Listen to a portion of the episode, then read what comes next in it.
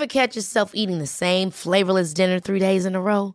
Dreaming of something better? Well, HelloFresh is your guilt-free dream come true, baby. It's me, Kiki Palmer. Let's wake up those taste buds with hot, juicy pecan-crusted chicken or garlic butter shrimp scampi. Mm. Hello Fresh. Stop dreaming of all the delicious possibilities and dig in at HelloFresh.com. Let's get this dinner party started.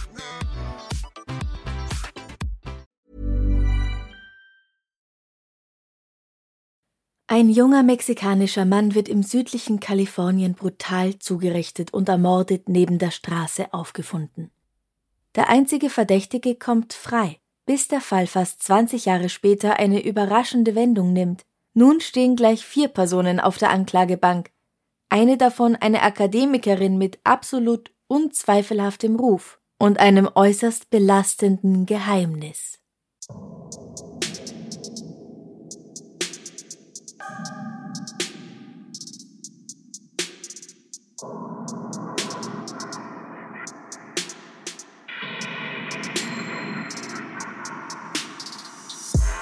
Servus, grüß euch, herzlich willkommen bei Darf's ein bisschen Mord sein, dein Podcast zum Thema wahre Verbrechen. Mein Name ist Franziska Singer. Heute erzähle ich euch etwas über einen Fall. Ich bin äußerst gespannt, was ihr dazu sagt. Also bitte, wenn ihr die Episode zu Ende gehört habt, hinterlasst einen Kommentar auf Instagram oder Facebook oder auf Steady. Ich habe gesehen, man kann jetzt auch auf Spotify Kommentare hinterlassen, aber ich habe keine Ahnung, wie ich die sehen kann als Macherin des Podcasts. Also, wenn ihr dort was reinschreibt, ich sehe es leider nicht. Genau, deswegen Instagram oder Facebook. Oder natürlich, wenn ihr Mitglieder, wenn ihr Komplizen und Komplizinnen seid auf Steady, dann gerne auch dort. Okay, aber worum geht's? Lasst uns einfach gleich loslegen. Am Morgen des 16. April 1995 erreicht ein Notruf die Polizei in Irvine, Kalifornien. Ein Passant hatte neben der Straße ein verdächtiges Objekt gefunden, das sich bei näherer Betrachtung leider nicht als Schaufensterpuppe oder als besoffener Schlafender herausgestellt hatte, sondern als Leiche eines in ein dünnes blaues Handtuch gewickelten jungen Mannes. Wenn ich das richtig verstanden habe, dieses dünne blaue Handtuch, dann dürfte das so eins dieser Rollhandtücher sein, die man manchmal noch in öffentlichen Toiletten findet, wo dieser Dyson Wasserstaubsauger noch nicht angekommen ist. Also so ein Stoff, der von einer Rolle von oben in einer Schlaufe nach unten hängt und dann wieder nach hinten gezogen wird, damit die nächste Person ein trockenes Stück dieses quasi endlos erscheinenden Handtuchs erwischt. In so etwas ist diese Leiche gewickelt. Detective Larry Montgomery sagt in der Doku-Serie Dateline The Secret,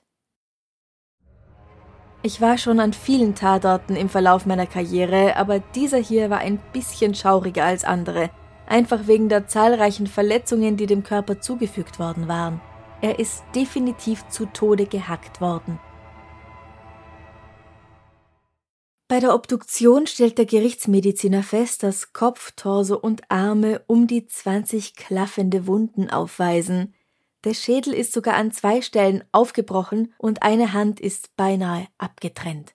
Als Tatwaffe sind ein Fleischerbeil oder eine Machete wahrscheinlich. Der Tote kann zwei Tage später als Gonzalo Dominguez Ramirez identifiziert werden und dabei stellt sich heraus, dass gegen halb ein Uhr morgens derselben Nacht bereits ein Notruf eingegangen war, bei dem sein Name gefallen war. Da von seinem Freund Noel Reyes. Noel und Gonzalo hatten den Nachtclub El Cortez in Santa Ana verlassen. Das ist eine Stadt gleich neben Irvine. Also wer es nicht kennt, müsst euch vorstellen, in diesem Teil Kaliforniens geht eine Stadt so gut wie nahtlos in die andere über. Los Angeles, Long Beach, Santa Ana, Irvine. Allerdings gilt die Universitätsstadt Irvine laut FBI aufgrund ihrer vergleichsweise niedrigen Kriminalitätsrate als die sicherste Großstadt der USA. Nachdem Gonzalo und sein Freund Noel etwa eine Meile vom Club in Richtung nach Hause gefahren waren, fuhr ihnen an der Ampel ein weißer Van hinten rein. Gonzalo stieg aus und Noel, der im Auto sitzen blieb, drehte sich um, um zu sehen, was passiert. Er bemerkte, dass in dem anderen Auto drei Personen saßen, vermutlich zwei Männer und eine Frau. Ein Mann stieg aus, ging auf Gonzalo zu und fing an, auf ihn einzuschlagen.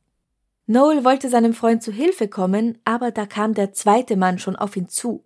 Aus Angst, nicht nur vor Schlägen, sondern auch der Möglichkeit, dass diese Männer bewaffnet sind, machte Noel auf dem Absatz kehrt und lief los, um Hilfe zu rufen.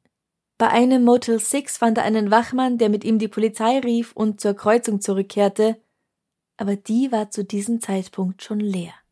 Weder Gonzalo noch die Männer oder eines der beiden Autos war noch vor Ort. Nur ein Schuh und ein bisschen Blut. Nachdem Gonzalos schlimm zugerichtete Leiche gefunden wird, spricht Noel Reyes also mit der Polizei und erzählt alles, was er weiß. Er sagt, dass er keinen blassen Schimmer habe, wer diese Männer waren. Er hat sie nicht erkannt und dass es jemand aus dem Club war, erscheint ihm auch unwahrscheinlich, weil sie hatten ja dort mit niemandem Probleme gehabt. Die Ermittler sprechen auch mit Gonzalos Brüdern, die ihnen etwas sehr Interessantes verraten.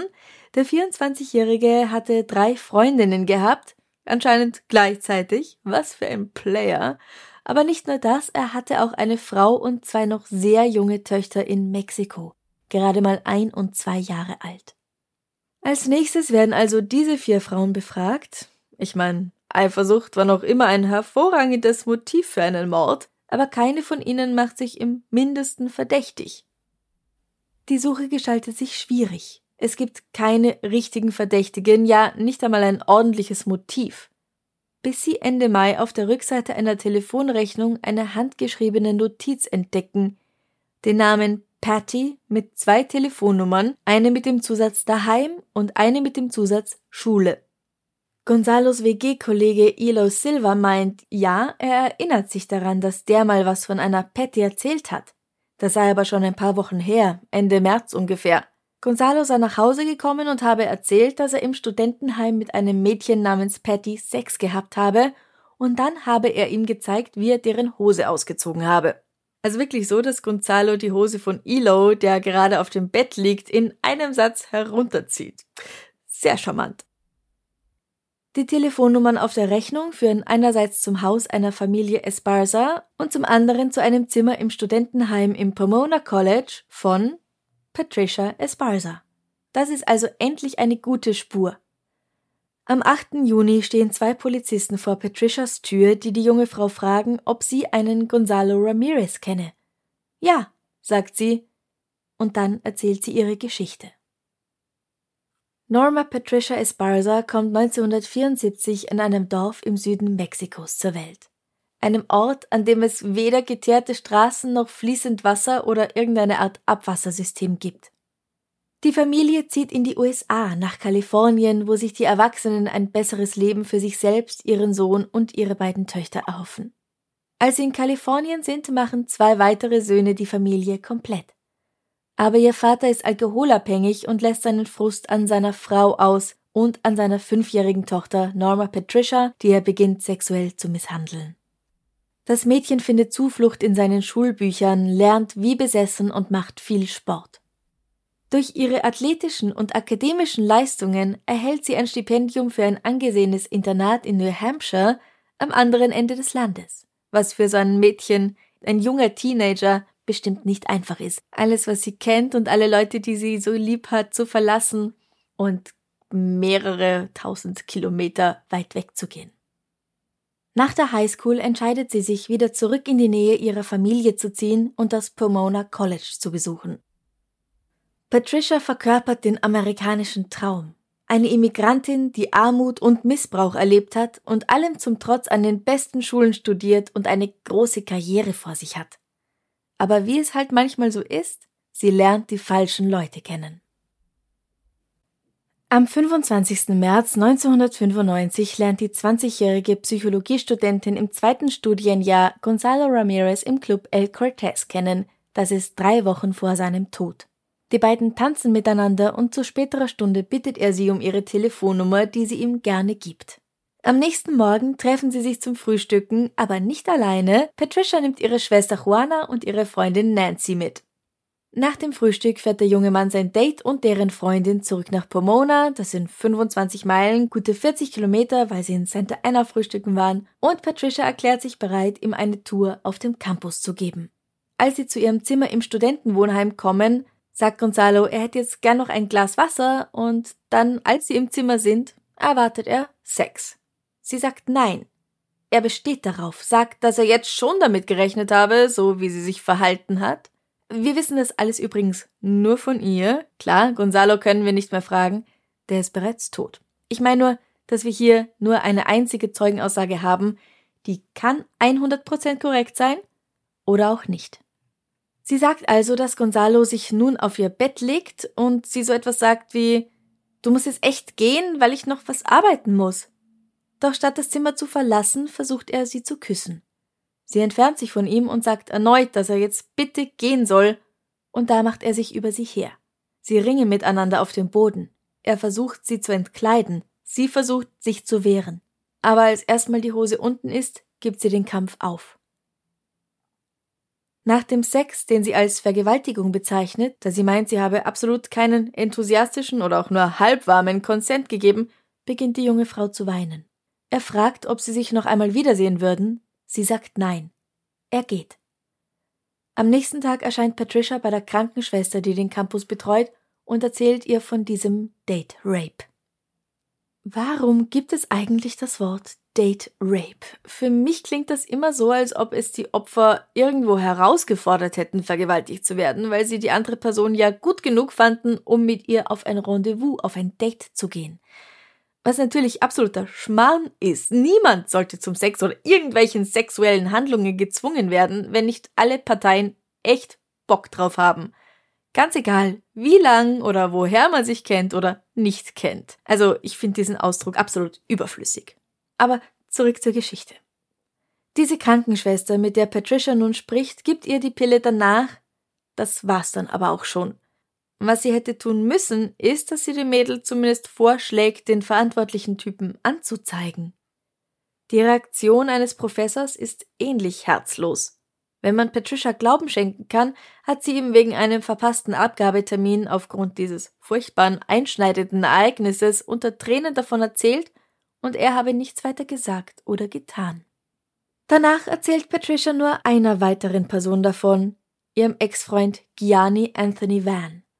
Und ja, mein Instinkt wäre auch Gianni zu sagen, aber sie selbst spricht den Namen Gianni aus, also werde ich mich danach richten. Die beiden waren ungefähr ein halbes Jahr lang ein Paar. Er ist fünf Jahre älter als sie und arbeitet als stellvertretender Filialleiter in einem Schuhgeschäft in Costa Mesa. Patricia hatte im Februar mit ihm Schluss gemacht, weil sie das Gefühl hatte, dass Gianni zu besitzergreifend war und sie sich mehr auf ihr Studium konzentrieren wollte. Anfang April ruft sie ihn jedoch an und bittet ihn, sie in Pomona zu besuchen. Sie öffnet ihm die Tür mit Tränen in den Augen, aber sie ist noch nicht bereit zu reden. Die beiden verbringen den Tag miteinander und am Abend erzählt sie ihm von der Vergewaltigung durch einen Typen namens Gonzalo. Gianni wird wütend, aber er tut nichts, das sie annehmen lässt, dass er eventuell Rache nehmen möchte. Soweit also ihre Aussage der Polizei gegenüber. Und dann fragt sie, ob Gonzalo tot ist, weil Sie sind doch von der Mordkommission. Ja, sagt der Officer, und wenn sie etwas weiß, dann soll sie das besser gleich sagen, bevor sie sich noch selbstverdächtig macht, obwohl sie doch ebenfalls ein Opfer sei. Ich hoffe, dass Sie wirklich ehrlich zu uns sind, denn Mord ist die Art Verbrechen, die nicht verschwindet. Die Ermittlungen hören nie auf. Aber Patricia meint, sie hat schon alles gesagt. Mehr weiß sie auch nicht, so leid es ihr tut. Und Spoiler, das ist eine Lüge. Als nächstes wird also ihr Ex Gianni Van befragt. Er besitzt einen weißen Van, genauso ein Auto war es, das in jener Nacht im April an der Ampel in Gonzalos Pickup reingefahren war. Zuerst leugnet er, ein solches Fahrzeug zu besitzen sagt, ja, okay, es gibt einen weißen Van, der auf mich registriert ist, aber eigentlich gehört der gar nicht mir, den habe ich jemand anderem bei der Autowerkstatt gegeben. Seinem Freund Cody Tran nämlich. Der darf, seit er wegen Besitzes von Methamphetaminen hops genommen wurde, kein Auto mehr kaufen. Auf dem Gelände dieser Werkstatt Accurate Transmission steht tatsächlich das gesuchte Fahrzeug. Außerdem gibt es hier einen Rollhandtuchspender, der genau solche blauen Handtücher verwendet, wie das, das an der Leiche gefunden wurde, sowie einiges an Blut in einem Raum im oberen Stockwerk. Der wird also auf DNA getestet. Da die Technologie noch nicht so fortgeschritten ist wie heute, kommt bei diesem Test allerdings leider im Grunde gar nichts heraus, Nur, dass das Blut von Gonzalo Ramirez stammen könnte. Aber vielleicht auch nicht. Trotz der dünnen Beweislage wird Gianni Anthony Van 1996 wegen Mordes verhaftet. Die Staatsanwaltschaft erhebt Anklage, doch noch bevor es zum Prozess kommt, gibt es eine neue Überraschung. Patricia kann nicht dazu verpflichtet werden, gegen ihn auszusagen, denn sie hat ihren Ex-Freund wenige Wochen nach dem Mord heimlich geheiratet. Und damit wäre ihre wichtigste Zeugin weg. Die Anklage wird also fallen gelassen. Patricia macht ihren Abschluss in Psychologie und Frauen- und Geschlechterforschung und setzt noch einen PhD in klinischer Psychologie drauf. Sie arbeitet in der Forschung und wird 2007 Beraterin für psychische Gesundheit bei der Weltgesundheitsorganisation in Genf. 2001 verlobt sie sich mit dem Neurobiologen Jorge Mencillas, der ebenfalls aus Mexiko stammt und in den USA aufgewachsen ist. Sie kann ihn aber nicht heiraten, da sie immer noch Giannis Ehefrau ist wenn auch nur auf dem Papier. Sie sagt ihm, dass es nicht möglich sei, er solle bitte nicht fragen, warum, das sei sicherer für ihn. Ein befreundeter Anwalt spricht mit ihr und bestätigt ihm das. Also fragt Jorge nicht weiter. Nach drei Jahren Verhandlungen durch diesen Anwalt willigt Gianni 2004 in die Scheidung ein. Patricia und Jorge geben sich das Ja-Wort und ziehen zusammen nach Europa, nach Ornex an der französisch-schweizerischen Grenze. Patricia arbeitet als Beraterin bei der WHO und unterrichtet an einer Universität in Genf. 2009 kommt ihr erstes Kind Ariana zur Welt. Sie hat eine tolle Karriere, ihren Traumjob, ein wundervolles Leben mit einem liebevollen Mann und ihrer kleinen Tochter an ihrer Seite. Was soll da noch schiefgehen? Ganz einfach. Die Akte Gonzalo Ramirez wird 2012 als Cold Case noch einmal geöffnet. Detective Dean Fulcher von der Polizei in Santa Ana lässt die Blutprobe aus der Autowerkstatt erneut testen und nun, dank des entsprechenden technischen Fortschritts, steht fest, es ist das von Gonzalo. Das bedeutet natürlich noch nicht, dass er hier geschlagen oder ermordet wurde, nur dass er in diesem Raum war und da geblutet hat, aus welchem Grund auch immer. Die Ermittler brauchen mehr. Sie wollen wissen, wieso Gianni Gonzalo gekannt haben könnte und was ihn in diesen Raum gebracht hat.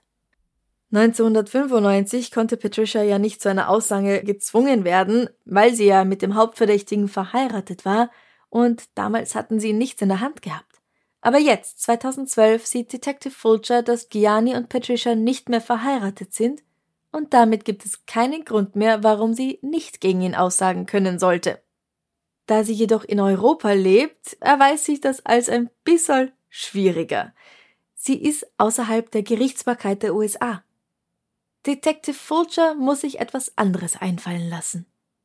Er spricht noch einmal mit Patricias früherer Freundin Nancy Sobieda Luna, das ist die, mit der zusammen sie damals mit Gianni frühstücken war, und die sagt, sie ist sich ganz sicher, dass Patricia am Abend des 15. April Gianni in den Club El Cortez gebracht habe, um ihm Gonzalo zu zeigen. Das ändert plötzlich alles. Der Staatsanwalt Mike Murray sagt, Dadurch wurde mir klar, dass Patricia darin verwickelt war. Selbst nachdem sie wusste, dass Gonzalo Ramirez brutal ermordet worden war, war sie bereit, sich im Alter von 19 oder 20 Jahren mit hartgesottenen Mordermittlern des Santa Ana Police Department hinzusetzen, ihnen in die Augen zu sehen und sie wiederholt anzulügen. Sie wollen wissen, warum sie damals den Hauptverdächtigen geheiratet hatte und keine Aussage machen wollte. Immerhin geht es ja um einen Mord. Aber da sie nicht zu ihr können, müssen die Ermittler warten, bis Patricia zu ihnen kommt. Das geschieht im Oktober 2012.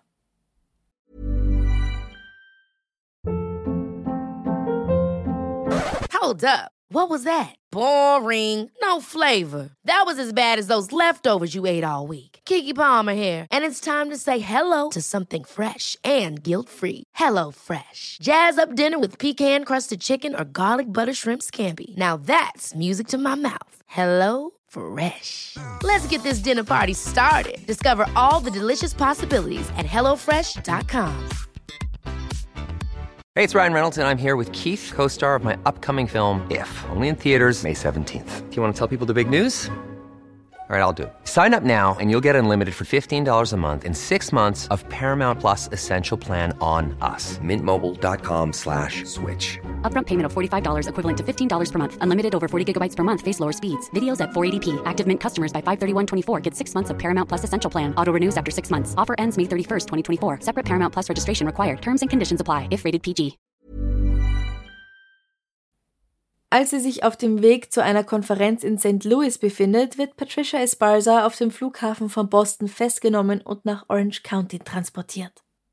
Zuerst sagt sie kein Wort, doch schließlich erklärt sie sich bereit, erneut ihre Sicht der Dinge zu erzählen, die jetzt ein bisschen anders ist als 18 Jahre zuvor.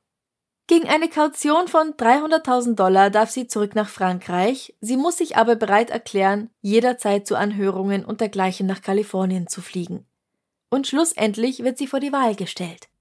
Willst du dich für einen Totschlag schuldig bekennen und drei Jahre hinter Gitter, oder willst du lieber als Mörderin angeklagt werden? 18 Jahre nach der Tat entscheidet sich die nun 39-Jährige für Letzteres.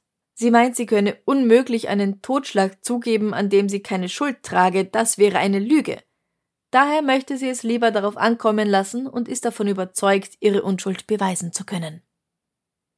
Aber wie hat sich ihre Version der Geschehnisse seit 1995 geändert? Ein klitzekleines Detail, auf das ihre frühere Freundin Nancy die Polizei gebracht hatte, bestätigt Patricia nun. Es ist ein sehr wichtiges Detail mit einem Rattenschwanz. Sie erzählt nun Folgendes. Am Abend des 15. April 1995 geht Gianni mit Patricia und einigen Freunden in den Club in der Hoffnung, dass Gonzalo auch da ist. Gianni ist zu diesem Zeitpunkt absolut unzurechnungsfähig, sagt sie, mal lieb und nett, dann wieder wütend und echt gemein. In solchen Momenten gibt er ihr die Schuld an der Vergewaltigung. Gonzalo ist auch wirklich da und sie muss ihn ihnen zeigen. Außer ihr kennt ihn ja niemand von denen. Das Schlimmste, das passieren kann, ist, dass sie ihn vermöbeln, denkt sie. Sie hat keine Ahnung, wie weit die jungen Männer gehen würden. Giannis Freunde, das sind Cody Tran, Shannon Ray Grease und dessen Freundin Julie Rojas, die selbst bereits einige Male mit dem Gesetz in Konflikt gekommen ist, wegen Einbruch, Diebstahl, Körperverletzung und dem Besitz von harten Drogen. Und die fahren jetzt mit einem weißen Van hinter Gonzalo Ramirez Pickup Truck her und rammen ihn an der Ampel. Im Auto dahinter sitzen Gianni und Patricia, die nun sieht, wie Cody und Shannon aussteigen, Gonzalo vermöbeln und ihn in ihr Auto schmeißen. Danach findet Patricia sich mit den anderen in Cody und Diane Trans Autowerkstatt wieder. Gonzalo ist gefesselt und blutüberströmt. Patricia sagt, dass das für sie der Moment war, in dem sie wusste, dass das auch eine Warnung an sie ist. Wenn du irgendetwas davon der Polizei erzählst oder uns sonst irgendwie blöd kommst, du weißt jetzt, wozu wir fähig sind. Und das bestätigt Julie aus ihrer Sicht genauso. Sie hat an diesem Abend auch große Angst vor diesen Männern. Später fährt Gianni Patricia nach Hause. Sie weiß nicht, dass Gonzalo noch in derselben Nacht getötet werden soll. Wenige Wochen später fahren Gianni und Patricia nach Las Vegas, wo sie heiraten, damit sie nicht vor Gericht gegen ihn aussagen muss, sollte es je soweit kommen. Im Gespräch mit der Sendung Dateline sagt sie, ich habe um mein Leben gefürchtet. Als sie mir gesagt haben, ich müsse ihn heiraten, da habe ich erst erfahren, dass Gonzalo Ramirez getötet worden war. Und ich dachte, oh mein Gott, wenn Sie dazu fähig sind, was werden Sie mir dann antun, wenn ich nicht genau das tue, was Sie sagen? Aber nicht alle glauben der attraktiven, gebildeten Frau. Und sie ist nicht die einzige, die 2012 angeklagt wird. Außer ihr sind da noch Diane Tran und Shannon Ray Grease und natürlich Gianni Van. Die Versuche seines Anwalts, ihn als jemanden hinzustellen, der zen, ruhig und friedlich sei und so gar nichts von einem kaltblütigen Mörder habe, finden keinen Anklang. Auch nicht die Version, dass Cody Tran der Mastermind hinter der Aktion gewesen sein muss, da Gianni kein Anführer sei, sondern ein Mitläufer. Es hilft alles nichts. Gianni Van erhält eine lebenslange Haftstrafe ohne die Möglichkeit einer Bewährung für den Mord an Gonzalo Ramirez. Cody Tran, der ehemalige Besitzer der Autowerkstatt, kann nicht mehr angeklagt werden, Der hat sich im Juli 2012 während einer Auseinandersetzung mit der Polizei selbst erschossen. Und zu dieser Auseinandersetzung, zu diesem Standoff kam es, weil er das Kontaktverbot und die einstweilige Verfügung nicht eingehalten hatte, die seine noch Ehefrau Diane und ihre Kinder vor ihm schützen sollten. Das hat er nicht nur missachtet, er hat sich in deren Haus verbarrikadiert, die Polizei wurde gerufen und ja, schließlich hat er sich selbst gerichtet. Statt ihm steht seine Ex Diane Tran auf der Anklagebank. Sie soll auch in diesem Fall involviert gewesen sein und sie macht einen Deal mit der Polizei. Sie sagt, dass Patricia zu überhaupt nichts gezwungen worden war. Ganz im Gegenteil. Sie habe den Mord mitgeplant. Sie habe es gehört.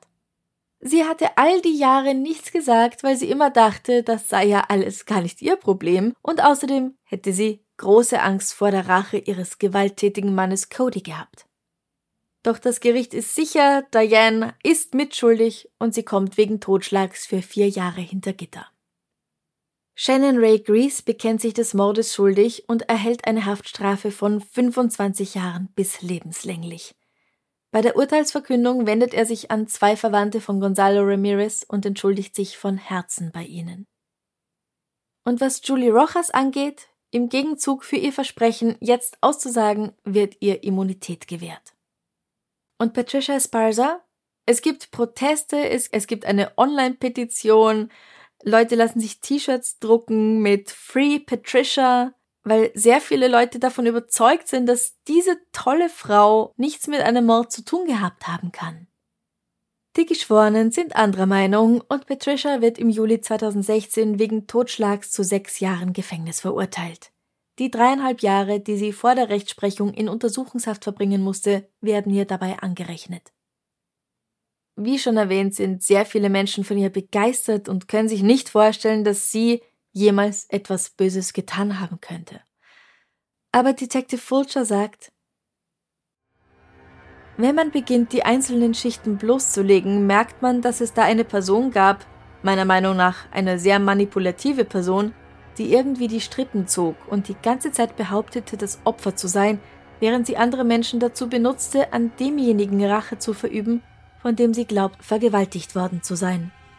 Ich wusste, dass sie Hunderte, wenn nicht Tausende Unterstützer hatte, die nie auch nur einen einzigen Polizeibericht gelesen hatten und keine der Interviewaufzeichnungen angehört hatten. Sie hatte sie alle überzeugt, dass sie fälschlich beschuldigt wurde. Und dass sie, wenn sie tatsächlich Opfer eines sexuellen Übergriffs war, aus diesem Grund nicht gleichzeitig Beschuldigte in einem Mordfall sein könne. Sie hatten einen Mann wie Müll am Straßenrand liegen lassen, Warum sollte der Fakt, dass sie 20 Jahre lang ein freies Leben geführt hatte, auch nur im mindesten schuldmindernd sein? Für mich ist es erschwerend. Sie hatte ihre Zeit. Sie konnte leben, als wäre sie niemals in diesen Fall verwickelt gewesen.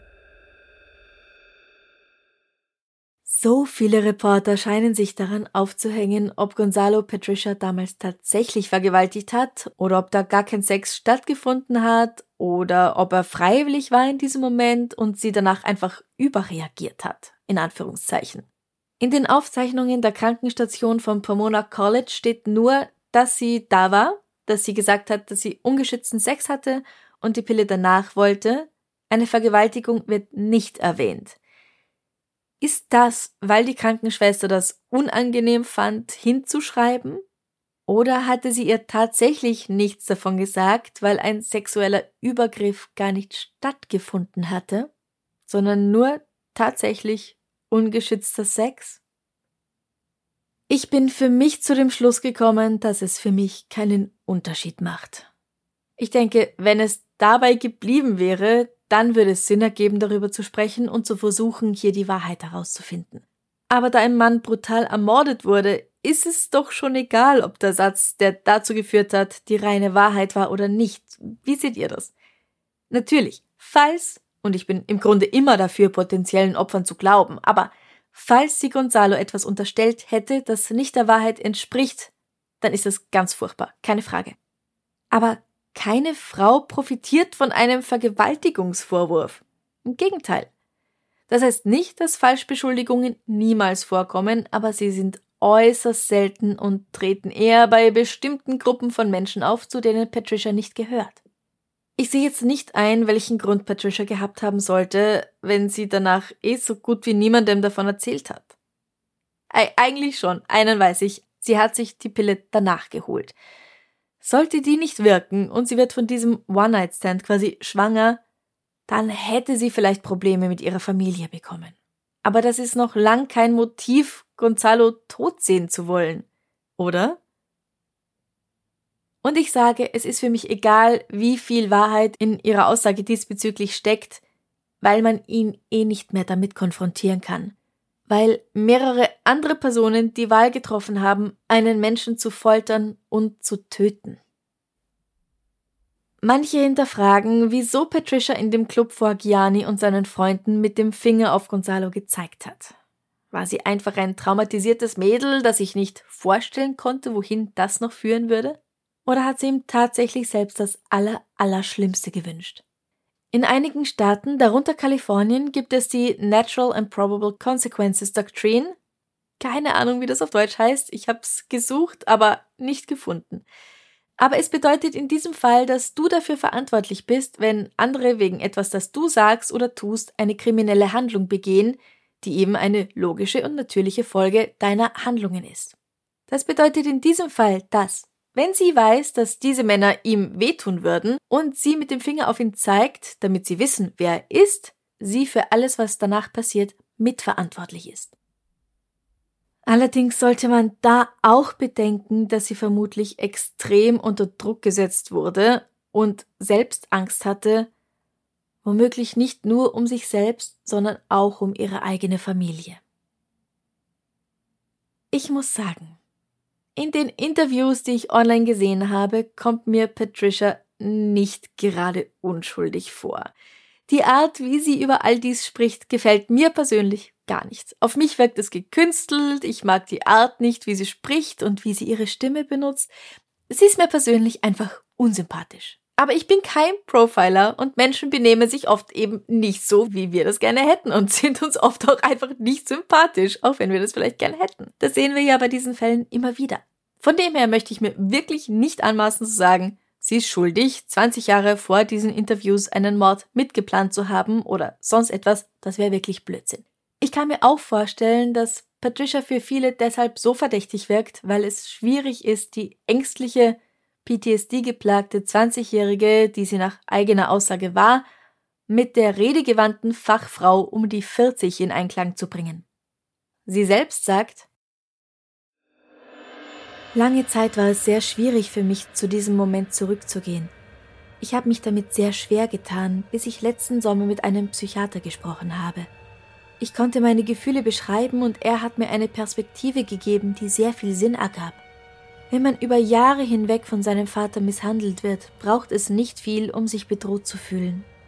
Gianni hat mich wegen der Vergewaltigung schikaniert und ich habe nicht unbedingt daran gedacht, was zu einem späteren Zeitpunkt passieren würde. Der Psychiater sagte, wenn du im Überlebensmodus bist, hört deine Fähigkeit, den nächsten Schritt vorauszusehen, über Konsequenzen nachzudenken, auf zu funktionieren. Das liest man ja oft über Trauma. Es ist 18 Jahre her und ehrlich gesagt ist dieser Teil ganz verschwommen. Aber soweit ich weiß, habe ich nur gedacht, dieser Mann ist auf mir und ich muss ihn von mir runterkriegen. Ich hatte das Gefühl, ich müsse mich unterwerfen, um zu überleben. Die Jahre der Misshandlungen durch meinen Vater hatten mich gebrochen. Ich konnte so viele traumatische Erfahrungen nicht verarbeiten. Ich fühlte mich ganz und gar gefangen. Und so schlimm das alles ist, so schlimm das Trauma ist, das sie erfahren hat, es ist doch denkbar, dass jemand Überlebende einer Vergewaltigung ist, dass jemand Überlebende kontinuierlichen Missbrauchs als Kind ist, sowohl als auch eine Mutter, Ehefrau und eine Professorin, jemand, der in der Welt Gutes bewirkt hat, dass die Person all das ist und dennoch des Mordes schuldig. Was meint ihr? Ist Norma Patricia Esparza absolut unschuldig? Hat sie einen perfiden Racheplan ausüben lassen oder wurde sie selbst zum Opfer der Männer? Lasst es mich in einem Kommentar wissen. Fotos zum Fall findet ihr wie jeden Montag auf Instagram und Facebook und am Freitag die Frage zum Schluss, die kommt gleich. Aber vorher möchte ich noch, aber vorher möchte ich noch einmal sagen, wie wichtig es ist, dass ihr, egal ob weiblich, divers, männlich, nach einer Vergewaltigung so rasch wie möglich Verletzungen dokumentieren und Spuren sichern lasst. Auch wenn ihr noch nicht sicher wisst, ob ihr überhaupt Anzeige erstatten möchtet. Also besser nicht duschen, die Sachen nicht waschen, sondern es ist wichtig, dass Beweise und Spuren so bald wie möglich gesichert werden, denn dann habt ihr bzw. die Polizei später im Bedarfsfall Zugriff darauf. Und bitte versucht auch, mit euren Gefühlen und Ängsten möglichst nicht allein zu bleiben.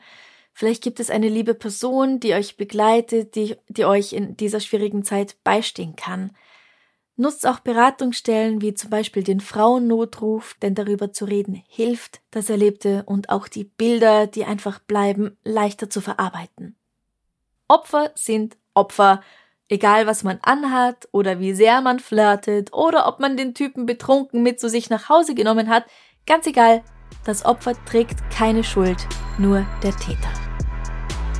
Und jetzt aber was Schönes zum Schluss. Wann hast du das letzte Mal so richtig gelacht? Wann habe ich das letzte Mal so richtig gelacht? ich meine, ich bin im Grunde ein recht fröhlicher Mensch und ich lache gern und ich glaube auch viel und ich verbringe allerdings auch viel Zeit allein beziehungsweise mit McFluff. Ähm, und ich glaube, wenn man allein ist, dann lacht man vielleicht nicht so viel.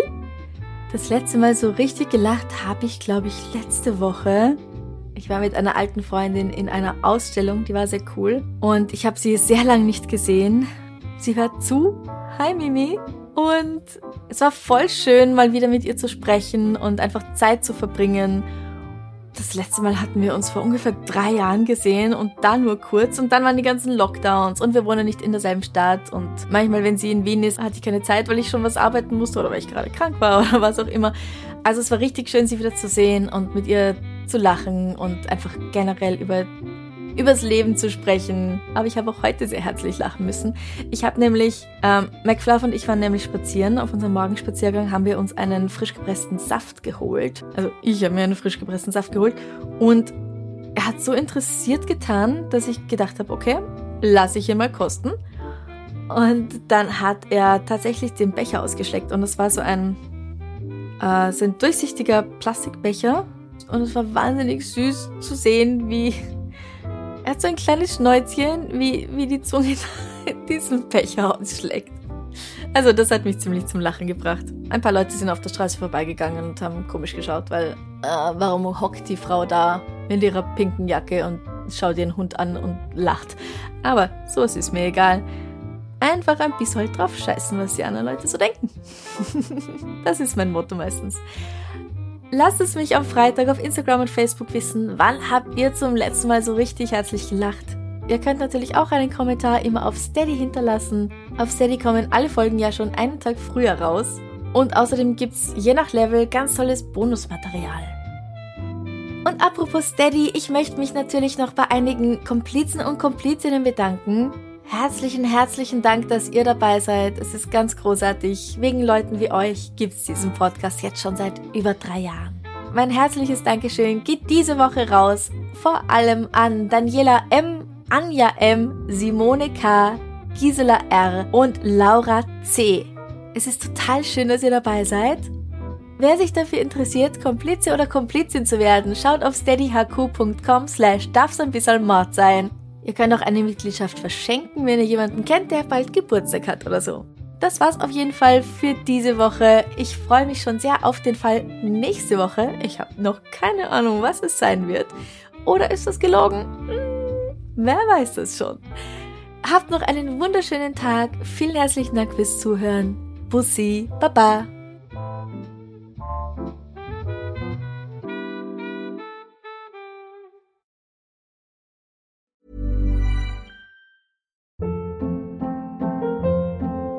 Hold up. What was that? Boring. No flavor. That was as bad as those leftovers you ate all week. Kiki Palmer here, and it's time to say hello to something fresh and guilt-free. Hello Fresh. Jazz up dinner with pecan-crusted chicken or garlic butter shrimp scampi. Now that's music to my mouth. Hello Fresh. Let's get this dinner party started. Discover all the delicious possibilities at hellofresh.com.